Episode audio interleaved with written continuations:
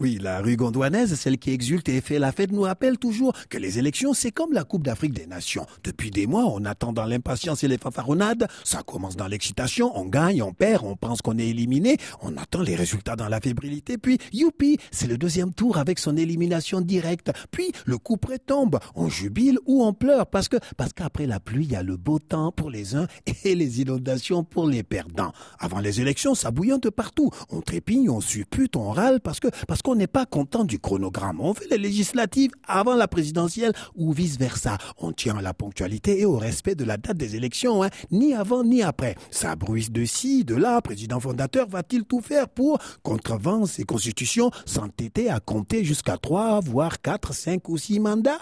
Il ne dit rien, mais comme on dit au quartier latin, qui ne dit mot consent, car il n'y a pas 203. Et puis, c'est les questions. Est-ce qu'on est prêt? La commission électorale très très indépendante a-t-elle mis tous les petits plats dans les grains, tous les bulletins en face des bons noms Et la Cour constitutionnelle, elle a tout vérifié, tous les certificats de père et de mère. Puis, tchoko tchoko, le jour du vote finit par arriver. Ça a parlé, discouru, serré des mains, tracté, affiché, débattu, couru, nagé, et voilà, le pied du mur est là devant toi, mais c'est les autres qui sautent pour toi. Ben oui, toi, le candidat, tu dois attendre. Attendre que tout le monde puisse voter, mais il y a trop de monde. On repousse à demain, après-demain, le temps de voter, puis compter, compter, car c'est connu, l'homme propose, la technique dispose, même si tu es le président sortant. Bon, déjà, tu es content d'en être arrivé là, parce que de l'autre côté de la très très démocratique république, il y en a qui aimeraient être à ta place, hein, juste pour enfin pouvoir dire qu'ils sont arrivés jusqu'aux élections. Puis, enfin, voilà, on a voté, compilé, trié, compté, rangé, tout,